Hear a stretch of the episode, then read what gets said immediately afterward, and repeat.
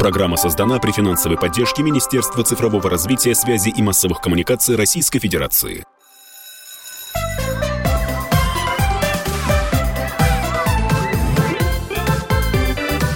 Родительский вопрос. Здравствуйте, наши уважаемые радиослушатели. Как всегда, родительский вопрос по воскресеньям. Я Александр Милкус, и рядом со мной замечательная, яркая Мария Баченина. А, мы говорим с президентом Российской Академии Образования Ольгой Юрьевной Васильевой. Ну, понятно, э, скоро начало учебного года, а с кем еще поговорить про начало учебного года, как не с Ольгой Юрьевной.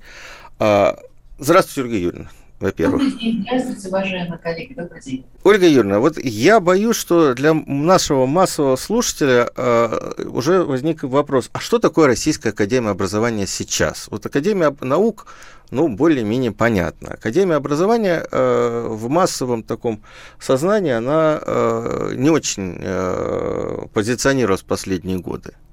Что происходит в Академии, что это за Академия и зачем она нужна нам, обычным обывателям? Спасибо большое, за вопрос, потому что я абсолютно с вами согласна, когда начинаешь поисковик э, нажимать, поисковик что находит? РАО, российское... Авторское общество, точно. По поиску первый появляется РАО. Да, да. Вот первое, это сначала это появляется, потом, может быть, усилия какие-то РАО, Честно говоря, э, я с самого начала, когда, ну, я как бы историю Академии знаю хорошо, сейчас я несколько слов о ней скажу в истории, я, конечно, вот честно могу сказать, я не считаю, что прежнее название Академии наук, она все-таки вернется, потому что изначально была Академия наук, это 30 октября 1943 года, я много раз говорила, что до победного мая года 8 месяцев страна принимает решение о создании Академии биологических наук. В то время как воссоздание Академии наук большой – Александр Борисович произошло в 1946 году. Знаменитое совещание, знаменитое собрание в Большом центре. Возникает вопрос, почему? Да потому что позади был Курск, коренной перелом состоялся, и главное, что стояло перед страной, это не только восстановление, но и скачок вперед, научный скачок, два огромных проекта, которые были впереди, да, ядерный космический проект восстановления позиции, требовались специалисты, прежде всего, высшей квалификации. Поэтому первая задача была какая? Подготовка специалистов высшей квалификации, кандидаты и доктора наук. Определяется шесть направлений деятельности. Через год создаются шесть институтов в 1944 году. Значит, Академия работает очень тесно с Министерством просвещения. И первый президент Академии был как раз министром просвещения. Вот сейчас я сижу в кабинете, а портрет первого президента здесь передо мной. Это тоже все взаимосвязано.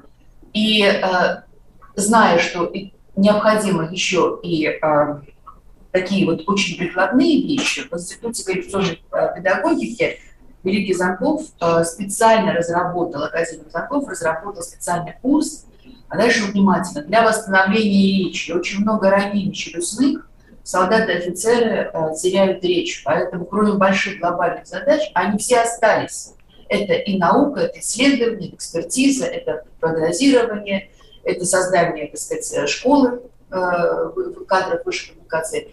Академик получил еще задание от страны какое? Очень быстро, за короткий срок создать программу реабилитации тех, кто ранен, у кого чувствовые ранения, для того, чтобы восстановить прежде всего речь. Это тоже занимался Академик педнаук. В 1946 году, как я уже вам говорила, была восстановлена большая академия. Значит, 153 института, практически в каждой из 15 республик была, была академия. Вот. Э, Причем э, работали коллеги в области э, педагогики, возрастной физиологии, гигиены школьной, весь спектр наукообразования, то, что мы сейчас говорили, дидактика, методика, причем по предметам, по направлениям. Это все по стратегии развития, по управлению. Это все была одна большая-большая-большая академия. Сразу хочу сказать, что вот на всей территории страны обязательно был научный центр, который был связан с академией. Задаются научные перспективы, как шла работа. Значит, научные перспективы, апробация, все лучшее, что имеет практическое применение, тоже применяется в системе образования страны. Да, это внедрение, которое проходило, то есть исследование, апробация, внедрение. Это лучшее, что было, оно получало внедрение непосредственно в систему образования. Это была неразделимая триада – но вы помните, что с 2013 года происходят изменения. Институты Российской Академии Образования, она с 1991 года Российская Академия Образования. Сначала была вообще Академия Образования и культуры, потом убрали БУК, но отделение культуры осталось, как вы знаете. Что, что только не делали с той самой сели, так сказать, с этой вот академией, которая, еще раз повторяю, Академия педнаук, прежде всего. Для меня педнаук, вы как хотите. Я не воспринимаю эти новые названия никак. Вот. И а, сейчас ситуация немножко другая, потому что институты, а их 6, 5 в одном министерстве, одном в другом федеральном министерстве. И для того, чтобы заниматься той деятельностью уставной, которая у нас есть, а она у нас есть, значит, сразу хочу слушателям сказать, что у нас четыре государственных академии, государственных, э, учителем которых является правительство Российской Федерации. Это Академия наук, я называю Большая Академия, Академия образования, это Академия художеств и Академия э, строительной архитектурной академии, одна из самых малочисленных академий. Все остальные это общественные организации, которые э, являются, по сути, общественной организацией. Там естественных наук, военных и так далее, и так далее, и так далее.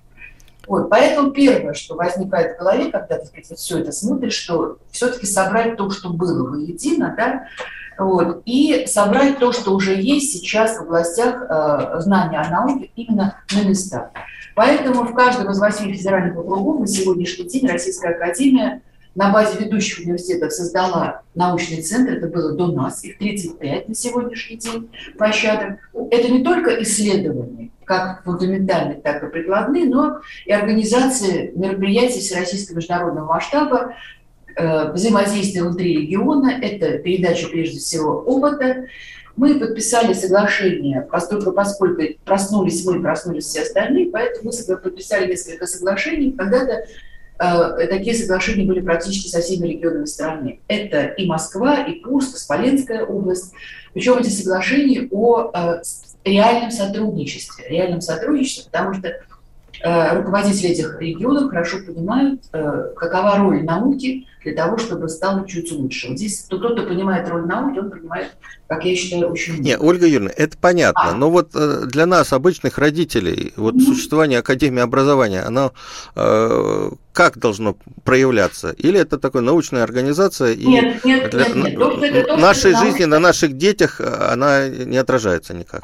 Я, нет, она отражается напрямую на наших детях, потому что все, все, все то, почему дети учатся, вот те программы, которые созданы, так или иначе, это наследие э, тех, кто здесь работал и работает еще. Это первое. Второе, значит, э, практическое. Вот вы сейчас говорите о практическом применении того знания, которое Академия владеет. Значит, э, оно возможно, и оно есть через э, центры, через обращение к нам, через те э, просветительские лектории и э, те возможности, о которых мы, говорили, я еще раз скажу. То есть вот сейчас очень много можно сделать через интернет, и вот через сайты, через ВКонтакте, все те лектории, все те направлены именно на помощь родителям, потому что сейчас мы начали круг вечеров, круг вечеров на самые э, волнующие темы. Значит, как подготовиться к школе, какие психологические проблемы от 1 до 6, Э, это очень волнует родителей, потому что э, то количество, так сказать, просмотров, которые касаются психологических проблем, оно зашкаливает, вы знаете, да? Дальше, э, как относиться к гаджету от 2 до 6? То есть это темы, которые уже обсуждались, которые обсуждаются, которые будут обсуждаться дальше в рамках вот этих вот еженедельных Э, по четвергам круглых столов. Это, это вот нужно, при, это прямой эфир нужно успеть попасть как-то, или они в записи выкладываются? Нет, прямой эфир, безусловно, в четверг, один четверг прямой эфир, но он в записи остается. То есть ты не успел, то в записи у нас То есть зайти на ваш сайт, на вообще, вашу страницу вообще найти все, это. что, Мария, спасибо за вопрос, все, да. что есть, вот академические вечера, а, где э, маститые ученые э, очень доступным языком, очень красивым языком рассказывают о самых важных проблемах в области воспитания и обучения, да, это можно посмотреть и в записи, можно посмотреть, что называется, непосредственно э, в режиме прямого времени. Но чаще всего мы все-таки э, рассчитываем на просмотры потом. Хотя вечера у нас действительно онлайн, но просмотров много и тогда, когда люди, людям это удобно. Это и на сайте э, Академии образования, в группе да. ВКонтакте, как я понимаю. Да, это, и там, и там эта информация про это есть. То есть мы сейчас имеем устойчивых, устойчивых подписчиков порядка 67 тысяч. То есть люди, которые заходят и смотрят постоянно. Я говорила с гордостью, не знаю, э, э, будете вы разделять мою гордость или нет, но вот у нас примерно 560 человек, подписчиков еженедельно, новых. То есть не накрученных, а реальных людей, которые реально выходят, реально с нами контактируют. Это очень важно, для родителей очень важно. Потом, ну, я вот, надеюсь, что и, и наши слушатели подсоединятся, потому что, конечно, когда очень, очень компетентные специалисты рассказывают, э, комментируют важные проблемы, связанные с детьми. Другое. Значит, у нас созданы все центры, которые так или иначе связаны с деятельностью институтов, которые когда-то входили в состав Академии. Вот у нас есть Центр инклюзивного образования. То есть те дефектологи, которые известны родителям, те проблемы, которые очень важны для родителей, у кого есть дети, так сказать, с проблемами здоровья, да, то они могут получать консультацию и получают ее здесь. У нас нет, как называем, практического консультирования, но ни один вопрос не останется без ответа. Либо это будет прямой ответ, либо это будет ответ для всех через, опять же, те формы нашей просветительской деятельности, о которых я говорила. То есть вот у нас три направления просвещения плюс обязательные э, вечера угу. по четвергам. Мы прервемся буквально на несколько мгновений. В эфире «Комсомольской правды» родительский вопрос. В студии Александр Милкус и Мария Баченина. А в эфире у нас сегодня президент Российской Академии Образования Ольга Юрьевна Васильева.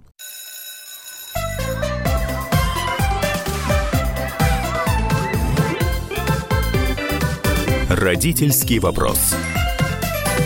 Всем добрый день. Родительский вопрос. И у нас накануне начала учебного года замечательный гость, президент Российской Академии Образования Ольга Юрьевна Васильева. Ольга Юрьевна, а mm-hmm. я вот все чаще и чаще, чтобы вы понимали, я мама школьника и мама ребенка, который еще в детском саду, то есть у меня такая выборка неплохая, и все чаще я слышу о советской системе образования, о возврате к этой системе. А что это такое советская система? И вторая часть вопроса, можно ли к ней в принципе вернуться 30 лет спустя после распада Советского Союза? Как вы считаете? Ну, вы абсолютно правы, Мария, когда э, вы говорите о том, что это все чаще и чаще. Безусловно, люди ищут, э, всегда ищут там, где лучше, да, и тот, тот, тот опыт, который кажется, что он был лучше. Безусловно, для нас э, традиционная система, которая была, была для нас, вот, особенно мне очень отрадно, что я вам честно могу сказать, когда я знаю, сколько молодых родителей пользуются учебниками советскими, и как эти советские учебники идут на ура. Ой, их Причем, покупают, ищут, я на форумах их, вижу, ищут, перепродают. А, Мария, а вы не задавались вопросом, почему? Я обычно задаю вопрос авторам. Я говорю, господа авторы, вот скажите мне, пожалуйста, математика школьная сильно изменилась? Нет. Физика сильно изменилась? Нет. Химия сильно изменилась? Великий Нет, Перышкин.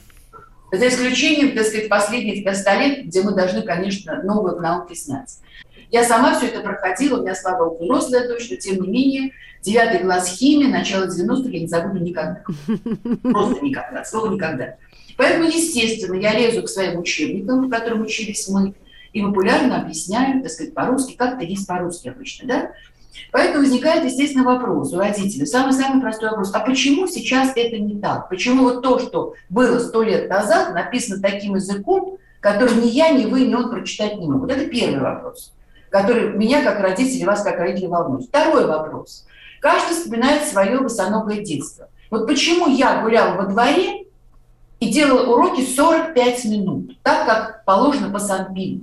Почему бедный мой ребенок сидит по 10 часов и ко второму классу не то, что в школу ходить, он слышать про нее не хочет. Раньше ко мне родители приходили говорили, что в седьмом классе не хочу ходить. Сейчас приходят ко второму. Дальше слова начинают умные говорить. Мотивации нет. Мотивации нет. Вот у нас была замечательная встреча с нашим очень известным физиологом. У нас есть единственный в мире институт детской физиологии. Вот э, Марьяна Михайловна Безрукин вела со мной эту передачу говоря о родительских мифах. Вот та загруженность детей, которая сейчас есть, что получается сейчас? Сейчас идет ярмарка тщеславия не детей, а родителей. Бедное чадо посещает с двух лет два языка. Нужно или нет, никто не знает. Значит, математика такая, математика сякая. Значит, развитие такое, развитие секое. Никто о физиологии, о развитии его мозга думать не думает и думать не хочет. Вот этому посвящается цикл наших передач. А нужно ли это? Вот физиологи говорят, что нужно, а что не нужно. А где эти Осталось передачи только... найти, Ольга Юрьевна? Это, это вот Осталось... вчера. Это да, вчера то, что мы эти, говорили, да? да. А, да, да, да, да, все. Я просто а подумала, что может быть неделе, один. пожалуйста, прошлая неделя. Мифы, родительские мифы. Что нужно? Как развивается мозг ребенка? И что нужно этому несчастному ребенку? А что не нужно? Да, я, я поняла. А что не нужно? Большая часть, оказывается, не нужно, понимаете, из того, что мы его запихиваем. Угу. Но ответ на вопрос, ответ на вопрос, почему он делает уроки часами, это один главный вопрос, который я задаю всем ученым. Почему? Ответы самые разные. Усталость, физическая усталость, нагрузки психологические, да, невозможность так сказать, функционального чтения, грамотности, оно отсутствует. Рассеянное внимание. Дальше, так сказать, по, по списку. С этим встречается каждый. Вот возникает вопрос, а может быть родителям нужно уже с ними разговаривать ученым? Может быть, ярмарку тщеславия пора заканчивать, а возвращаться к тому, что называется, вот есть был великий э, педагог, академик Запорожец, величайший. Сейчас вы не найдете никого, кто где продолжает его дело. Он занимался дошколятами. Что он говорил? Кстати, он был страшным противником обучения шестилеток, шести лет. Он говорит, что главное завоевание цивилизации – это продление детства. Продление детства, что именно в игре, которая определяют взрослые, идет главный процесс обучения, понимаете?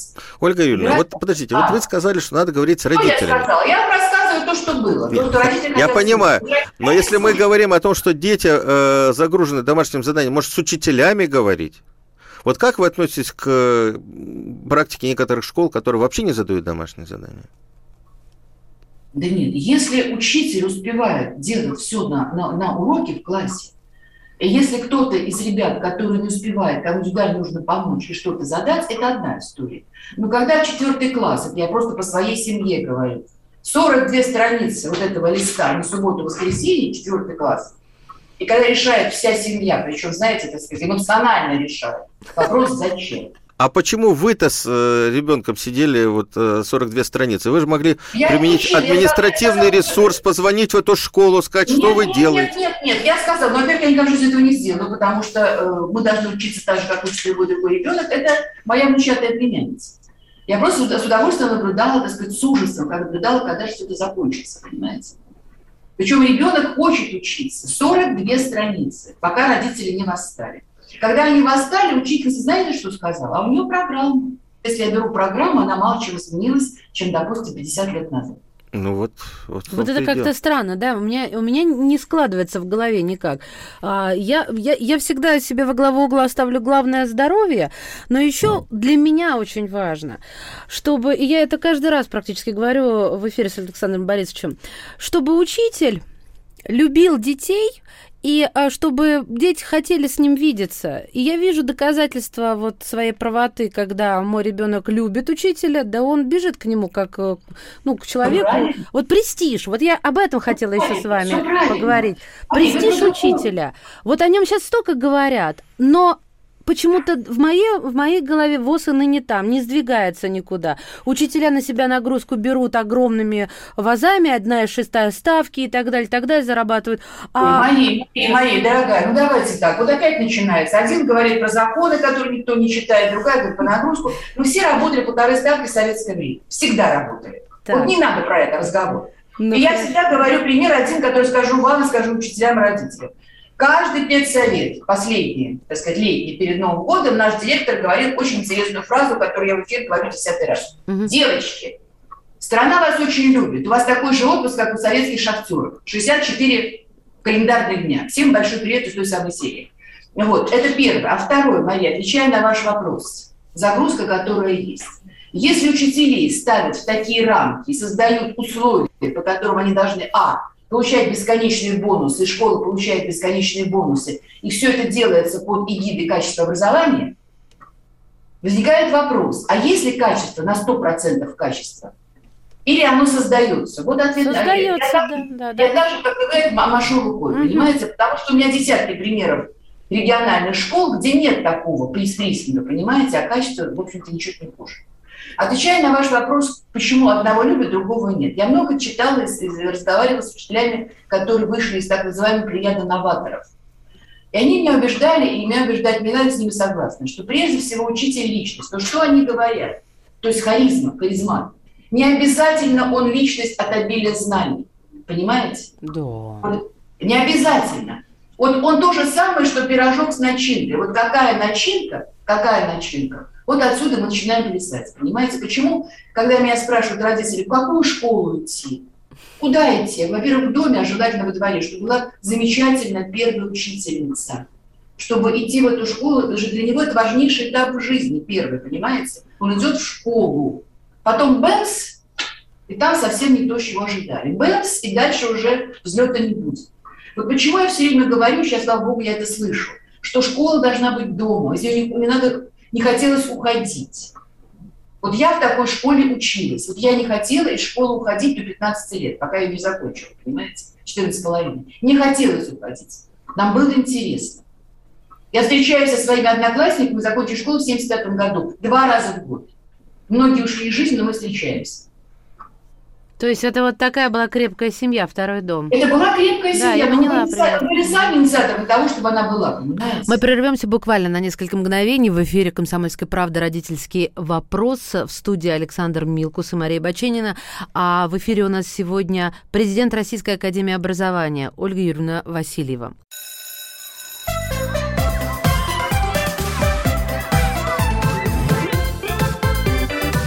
Родительский вопрос.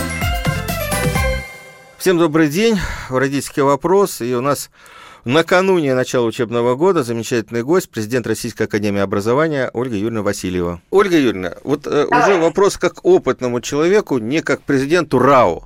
Вот буквально вчера коллега ко мне обратился с просьбой, чуть ли не плачет. Ребенок пошел в первый класс, через полгода конфликт, ребенка не взлюбила учительница. Он даже стал там мучиться и там в школу не хотел Перестал, идти, да, ходить, температурил и так далее, и так далее. Но папа все равно упорно водил ребенка до конца учебного года, Менять, потому что менять, куда же мы денемся? Менять, менять. Школу менять. Даже не думать менять. Потому Прям что посреди года, да? Посреди года. Менять школу. Вы ее не исправите. Вот я, у меня несколько случаев такие были. С нашими дефектологами э, родители разговаривали. Что замечательный ребенок, все было хорошо, все было замечательно, математика все хуже, хуже, хуже, второй класс. Но не бывает хуже, потому что ребенок, который старше на два года, в той же самой семье вместе занимаются, результаты были хорошие. Правильно ли дело, вот, друг- вот примерно такая же история, э, третий класс или четвертый, уже не помню. Э, мама, э, тоже моя знакомая, она пошла войной, она пошла к директору, она пошла в прокуратуру, пыталась поменять учителя. Конфликт ее с учителем родительского сообщества против нее, ребенок между этой вот... Молотом и наковальней. между- Да, и, в общем, боролись несколько месяцев, по- по-моему, после Александр этого ребенок. Александр дорогой, мы сейчас возвращаемся к тому, о чем мы с вами говорили не раз. Я глубоко убеждена, что между школой и родителем должен быть четкий договор. Мгм. и красные линии, понимаете, кто за что отвечает и кто что, права и обязанности каждой из сторон, которые участвуют в процессе образования. Я считаю, вот при том, что у нас родители с утра до ночи в чатах, обсуждение, куда она посмотрела, куда она встала, куда она пошла и так далее, да, это неприемлемость. Вот у меня такое чувство, что они не работают, а только чатятся, чатятся, чатятся, чатятся, чатятся с утра до ночи, понимаете? Какие шторы будут у них сегодня, так сказать, висеть в классе, четвертый класс, какой будет выпускной, в каком бальном платье она пойдет. И вот Слушайте, это вы знаете, что мне рассказали, что в этом году стоимость выпускного в четвертом классе была сто... дороже в Москве, чем стоимость выпускного в одиннадцатом классе. Александр Борисович, ну мы с вами сейчас нормальные люди или мы зазеркали? Вот мы сейчас где с вами? Услышав это, я подумал, что часть родителей выпускников четвертых классов ненормальная. Нет, ну это, это зазеркалье, понимаете? Выпускной в детском саду, выпускной в четвертом классе, выпускной там где-то еще. Что Ребят, будем дарить и так далее. сесть уже как-то. А уже вот- как-то сесть и подумать, куда мы двигаемся. Ольга Юрьевна, вот в свете ваших вечеров... Вы меня не услышали, родители. Значит, должно быть четкое определение прав и обязанностей каждой стороны. И если каждая сторона это нарушает, должно быть, прошу прощения, так сказать, какое-то определение вы- вы- выноситься повестки. Поэтому, когда учитель вот так вот, вот же с удавкой, простите, на шее, я в любом случае, вот я, я никогда не забуду своего зауча. Вот когда послевоенные учителя, когда приходили родители жаловаться, какие только крики не были, и вот сижу я, не буду называть историю и фамилию родителей, сидит она, и сидит, так сказать, воинствующий родитель, который готов не стереть порошок. Значит, она ему говорит, вы знаете, называя по имени отчество, вы, наверное, ошиблись, вот учитель не мог этого сделать. Мы обязательно разберемся. Чтобы родители, вот работая, допустим, в конце 80-х, 70-х, ходил в школу, как сейчас, был так, был так осведомлен о деятельности в школе, как сейчас, у меня точное убеждение, что рабочих, так сказать, других моментов нет у родителей. Только школьная история. Дайте школе работать. Уважаемые родители, дайте вот там, где жуткие нарушения, о которых вы говорили, Там должны быть уже разборы политов, безусловно. Хорошо, тогда как вы относитесь к тому, что все больше и больше учителей требуют законодательно закрепить их... Э, Прекрасно отношусь, потому что и в Казахстане, и в Узбекистане статус, закон о статусе учителя принят. Прекрасно я к этому отношусь. Во Франции учителя французского языка госслужащие, в Англии районные учителя, не частная школа, госслужащие. То есть отношение там вот такое четкое, понимаете? Прекрасно отношусь. Но это Потому значит, что, что учитель всегда прав. Когда, когда Марья Ивановна всем должна, прошу прощения, те, кто меня слышит, вот Марья Ивановна всем должна. Не должна Марья Ивановна. Марья Ивановна по станите всю жизнь, всю историю была, понимаете? И представить, что Марья Ивановна ходит, так сказать, кушает и занимается обычной жизнь, вот в 70-х годах было невозможно. Жена была таким человеком, которым даже я вам писать точно не могу. Я помню свою учительницу и помню ее замечательный розовый шарфик. Вот прошло, прошу прощения, 55 лет. Это означает, что учитель всегда прав, законодательное закрепление статуса? Это не так. Вопрос, вопрос, вопрос очень, это прямо скажем, э, игривый моей. моей. Учитель прав только в той, в той позиции, в которой закон ему определит его права. Еще раз повторю. Угу. Можно, не принимая закон, подписать договор. И в частных школах, заметьте, договор есть, который определяет права и обязанности каждой стороны. Ольга Юрьевна, я хотела вот еще раньше задать этот вопрос, но все равно к нему вернусь сейчас. Мне он видится важным. А, когда вы говорили о ваших вечерах, о психологах, о Марьяне Безруких, Безруких, простите, вот Должен ли, на ваш взгляд, а, ребенок, а, и если да, то в каком возрасте, а, пользоваться услугами, ну, звучит немножко так конъюнктурно, тем не менее, психолога? То есть в современном мире это необходимость или это только по необходимости? Вот, собственно, мой вопрос. Ну, я, если позволите, я свое мнение скажу. А мне я интересно ваше. Я мнение всех родителей, потому что каждый принимает решение сам, он ответственен за человека, которого он воспитывает. Да? Если э, проблема проблемы, которыми ты не можешь справиться, да, а не можешь справиться в одиночку, не может помочь, допустим, семья, и ты четко понимаешь, что эту проблему профессионал может решить, то почему нет? Ну, я имела в виду, может быть, есть превентивные какие-то, знаете, время от времени там... раз превентивные, безусловно. Вот для этого мы эти вечера и делаем, Мария. Mm-hmm. Есть. Вот не случайно первая встреча с Мариной Михайловной была мифы родительскими. Вот то, о чем они думают, на что они направлены. Вот два языка надо обязательно учить. Вот четко физиологи рассказывают, что не надо. Если вы не билингвы, то этого делать не надо. Это, это миф из мифов, которые, так сказать, бытуют последние 15 лет. До этого его не было, просто априори.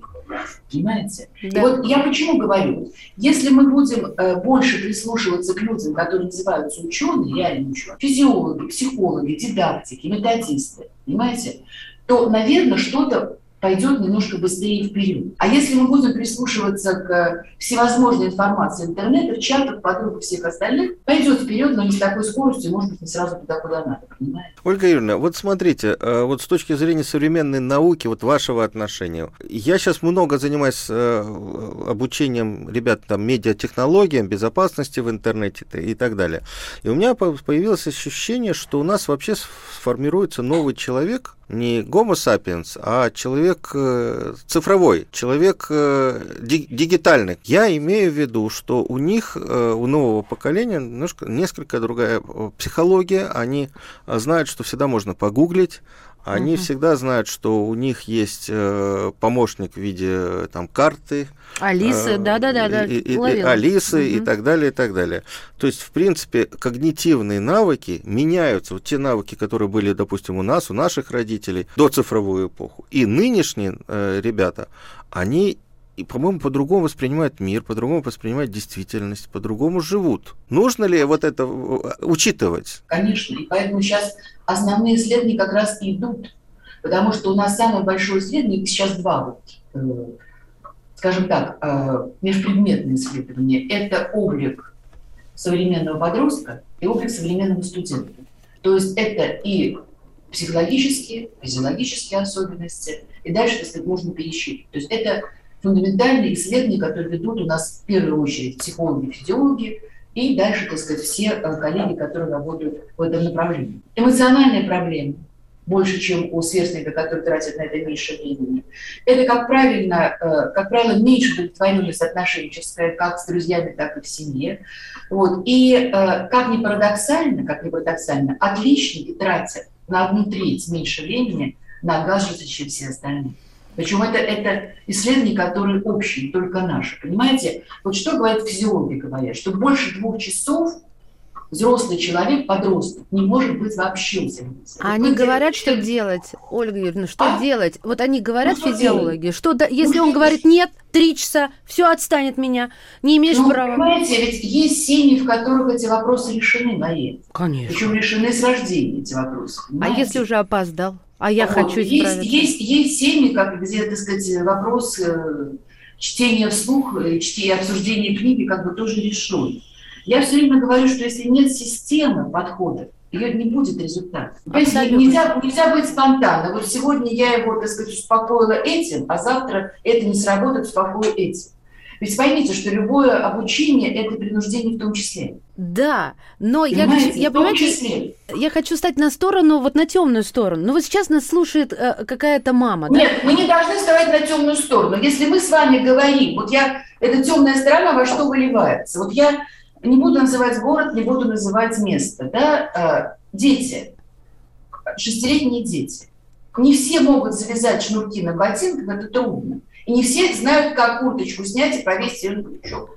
Его этому не учили. Я вам Мы говорим про то, что сейчас много мне семей назвать, где есть четкие обязанности, самообслуживание и все остальное.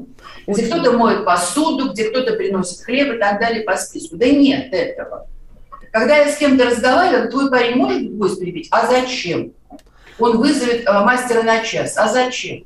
Ну зачем? Тогда вопрос заканчивается. Зачем? Мы прервемся буквально на несколько мгновений. В эфире «Комсомольской правды» родительский вопрос. В студии Александр Милкус и Мария Баченина. А в эфире у нас сегодня президент Российской Академии Образования Ольга Юрьевна Васильева.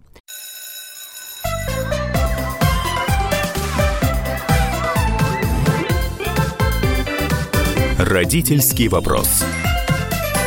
Всем добрый день. Родительский вопрос. И у нас Накануне начала учебного года замечательный гость, президент Российской Академии Образования Ольга Юрьевна Васильева. Зачем Ольга, это? А, а, а если другая, вот другая крайность, э, у меня есть Какая? знакомые, а вы которые... Считаете, что, вы считаете, что самообслуживание – это крайность? Не, нет, я, может быть, мы ушли уже от этой темы. А у меня есть знакомые, которые до восьмого класса запрещали ребенку пользоваться гаджетом. И он mm. был такой белой вороной в школе, где у всех были уже мобильные телефоны. Это же тоже крайность, наверное. Тоже этого не, не надо это, доводить. Это крайность. Но я сразу могу сказать, что ребенок вашего знакомого – это удивительно сильный человек. До восьмого класса он все это дело выжил, и, наверное, выжил неплохо. Это тоже крайность, которая быть не должна. Но объяснение, почему этого делать не надо в большом э, количестве, должно быть с самого начала. Потому что поймите одну простую вещь, что если вы ребенку говорите неправду, вот что самое страшное? Говорить одно, делать другое, думать третье. Если вы так и таким образом на этой волне с ребенком общаетесь, результаты не ждите. Вам нужно в любом случае объяснить, почему это нельзя, почему это сложно. Потом вам нужно быть готовым к тому, что переходный период накроет вас в любом случае. И вы, вы уйдете с главных мест. Значит, к этому надо готовиться. Это у каждого поколения. Это поколенческий разрыв у каждого возраста, каждой эпохи. Ученые знают, как эти вещи менее болезненно решать. Почему не обратиться? Почему не слушать непонятно что? Почему не послушать тех, кто знает, как это сделать? Мы не избежим переходного периода, мы не избежим сложности его. Никто этого не избегал, понимаете? Одно дело, что разное во времени. Но ну Об этом нужно говорить. Отсюда проблема, потому что человек, взрослеющий подросток, настоящий человек, он не будет советоваться с вами. Не потому, что он вас не любит, потому что пришло то самое время когда у него э, окружение его, так сказать, дружеское, для него важнее, чем все ваши прекрасные слова вместе взятых. Но к этому тоже нужно готовиться. И э, если бы... Вы понимаете, в чем дело? Мне кажется, да. мы сейчас вот что потеряли. Простите, может быть, я не права. Мы потеряли, э, а очень хотим это вернуть. Что родитель главный друг. Вот что вот меня воспитывал как мой отец, царство небесное.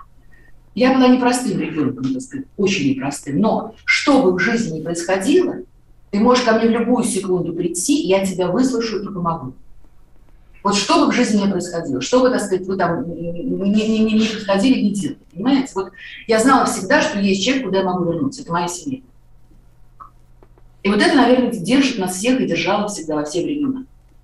Потому что ну, это отношенческие вещи, они тоже выстраиваются. Возвращаясь к вопросу Марии, нужен ли здесь совет? Если это прекрасный психолог, прекрасный специалист, наверное, надо обратиться. А вот это ушло уже из нашей же современной жизни, а, потому что в моей семье так по сей день, что в любом случае я и папа здесь, и по любому вопросу приходи. Мы всегда поймем, и мы на твоей стороне, потому Знаете, что мы твои мама и папа. У многих семей, у многих семей здесь тоже проблемы мои. Это правда. Потому что это так. Потому что когда он взрослеет, когда он подросток, ему кажется, что весь мир против него. Да, Понимаете? Это так. И очень важно, чтобы вот в этом, в этом противостоянии всему миру все-таки остров был семейный, что можно туда в любом состоянии туда вернуться, раздавленным внутренне, понимаете? А этому надо учиться и родителям, и детям. Это Ну, не приходит, это- этому учиться. Ольга Юрьевна, вот э, мне кажется, что есть связь. Мы ушли немножко от темы с- советской школы, но я помню, что когда вы пришли э, министром науки и образования высшего, и, образования тогда было, а, э, образования и науки тогда называлось министерство, а одним из ваших таких ярких заявлений в начале э, работы было, по-моему, вот вы говорили о том, что ребенок в школе и убрать за собой может и так далее. Тогда на вас Ну, накинулись просто ужасно. Страшным образом, да? Ужасно. А, ужасно. э, в принципе, вот сейчас все больше и больше родителей говорят, если мы говорим о возвращении к истокам, да, ну, в советской школы, ну, может да, быть, да, да, да. то э, ничего плохого в том, что если ребенок за собой уберет в классе после э, уроков, нету. И трудовое воспитание, а, может быть, действительно вот идея возвращения трудового воспитания, она э, важна сегодня. Александр Не, через гаджеты, а через, не знаю, ведро с тряпкой. Нет, это называется, называется самообслуживание, называется самообслуживание. э, И многие школы поэтому идут, вы знаете, многие школы имеют и, э, так сказать, факультет домоводства и кулинарии, все там это есть, и, так сказать, токарные столбы, которые, может, мало кому пригодятся, но молотки в руках точно держать могут, вот забирать могут. Здесь вопрос в другом. Если это дом, Александр Борисович, если это дом, имеет ли ребенок возможность, допустим, встать, знать, как правильно умыться, как когда чистить зубы утром и вечером, как убирать свою кровать, как э, чистить обувь и так далее. Если он к этому дому приучит, для этого родителей нет проблем. Понимаете? А когда э, девочка не знает, как стираются колготки, как стираются э, предметы, так сказать, личные, э, и в 9 и в 10 лет, это уже наводит на вопрос, а почему так? Значит, никто не приучал. А зачем? Машинка ведь стиральная есть. Знаете, Как Мария, про могу не шнурки согласиться, не, не все машинка, даже самая суперлюксовая Это, стирает это ирония отлично. была, это ирония. Просто когда вы говорили про шнурки, вы э, смягчили даже, потому что я совсем недавно, вот как говорится, к слову, напоролась на форум, где мамы э, 8-7 классников обсуждали, а, что стоит ли им по сей день покупать детям с липучками, потому что со шнурками проблема с завязыванием. А, и вот тут я поняла, что Господи, да у меня вундеркинд. Я хорошая мать. Я, я конечно, все Может быть, вам просто повезло больше. Может быть, вот тот самый на шнурке пластмассовая штучка, она вас не срезает. Потому что можно мусолить до бесконечности, она не лезет, понимаете? Это ща- проблема. Сейчас мы выплеснем все наши горести. Я вспомню, как я был Почему э, нет? на, на судне, и у нас были э, кадеты, мальчики и девочки, э, уже ну, девятиклассники, ка- Мгм. первый, первый, первый курс колледжа, у нас была морская практика, у них была, я был наставником, а, и подходит девочка, девочка, значит, 9, 9 классов, ну, лет уже 15, да, Да, она да. говорит, объясните мне, пожалуйста, вот на судне э, кровать называется шконка, а как заправлять постель? Я, я стал и, и говорю, подожди, подо- подо-» я говорю, как? Она говорит, ну, мне мама всегда заправляла. Ну, вот это как? Это, это вообще... А вот смотрите, чтобы мы не скатились совсем в бытовуху, а точнее оправдали этот разговор, потому что мне-то понятно, почему мы его ведем, глубинный смысл. Я бы хотела, чтобы мы проговорили, а точнее э, вы, Ольга Юрьевна, обосновали. А почему это так важно? Ведь самообслуживание, ну, по большому счету, сейчас все в доступе. Но с точки зрения духовного развития, как это подкрепляет, вот просто вот прошу вас проговорить это, потому что это правда непонятно многим. Нет, ну любая, любая мелкая моторика, она очень хорошо, хотя это тоже один из мифов, как говорят физиологи, но тем не менее считаю, что мелкая моторика должна присутствовать. Потом любое э, дело из разряда самообслуживания, оно так или иначе, э, это системное мероприятие, понимаете? То есть это он делает сегодня, завтра, послезавтра убирает свою кровать. А только количество может перейти в качество никак иначе, особенно в области э, воспитания и обучения. Вот эта системность, системность, только она может дать результат, понимаете? И потом самое главное, как говорили все великие педагоги, у ребенка не должно быть хаоса. Ребенок точно должен знать, а родители должны ему в этом помогать, что он делает сейчас, через 10 минут, через 15 минут, понимаете? Вот смена занятий, почитайте Сухомлинского, великого Сухомлинского. Это то, что очень важно, потому что каждая смена – это познавательно. Маленький – это игра, причем все великие что говорили? Игру моделируете вы, взрослые. Потому что в этой игре вы учите его к жизни, приучаете его к жизни. Не он играет сам по себе, а вы моделируете игру. Потому что Марина Михайловна рассказала уникальный случай, когда при огромном количестве игрушек ребенок сильно скучал. А когда психолог, хороший психолог, сделал ему игрушку из носового платка, кукол, сделали вместе. И играли вместе. И придумали ситуации, в которой эта куколка была героем, была другом. Понимаете? Жизнь сверкала красками. При этом это в зале, где стояли все вплоть до дворцов. Угу. Вот ответ на вопросы. Мы тоже увлекались. Я вспоминаю себя, так сказать, молодой мамы. Мы, как подобные, читали Спока. Но, кстати, надо сказать, вот у Спока было много чего ценного. Очень много ценного чего было. Да, только легенда говорит, что умер он в одиночестве, и дети от него отвернулись. Ну, опять же, мы не знаем, почему, Александр Ильич. Ну, и были в течение своего времени тренды. Я при первом материнстве, при первой части, да, своего марлезонского балета одно читала, потом поняла, господи, что я читала, начала другое читать. Сейчас понимаю, что все эти вот разговоры, моя профессиональная деятельность а, мне больше мудрости дает, или там подтверждает, или наоборот открывает глаза. В общем, всему свое время, как говорится. Ольга Юрьевна, вот мы заканчиваем уже программу, а все-таки она выходит на... Ни о чем не поговорили. Как нет? Я не согласна. Нет, я не согласна категорически. Ну, вот э, э, остается несколько дней, не, не, не такой большой период перед началом учебного года. Что бы вы э, порекомендовали, вот э, обращаясь к учителям, к управленцам школьным и к ученикам, а может быть и к родителям? Э, я бы попросила всех нас, и родителей, и э, учеников, и учителей, а, беречь друг друга и беречь себя. И вот относиться к себе ровно так, людям так, как хотели, чтобы относились к Это не я, это Нагорный круг, и ей очень много Понимаете? Потому что зачастую мы вот все видим, так сказать, а у себя дубинку не замечаем. Поэтому, ну, наверное, терпеть, быть более терпимым, быть более снисходительным в каких-то вещах больше, может быть, жалеть каких-то вещей друг друга. Может быть, где-то уступать там, где уступать совершенно не Вообще вот терпимость – это великое качество, но мне кажется, оно приходит все-таки с возрастом, Александр Потому что еще 15 лет назад я бы такого, наверное, не пожила. Спасибо, я от всей души поздравляю всех нас с Новым годом. С новым учебным С новым годом. учебным годом. Спасибо, Ольга Юрьевна. А ну у нас год, как в старые добрые времена, 1 сентября. У нас в эфире была Ольга Юрьевна Васильева, президент Российской Академии Образования. Спасибо большое за такой яркий и эмоциональный разговор. Ольга да, и я бы добавила еще теплый. Александр Борисович вам тоже спасибо. Мария Баченина. Это был родительский вопрос. Родительский вопрос. Программа создана при финансовой поддержке Министерства цифрового развития, связи и массовых коммуникаций Российской Федерации.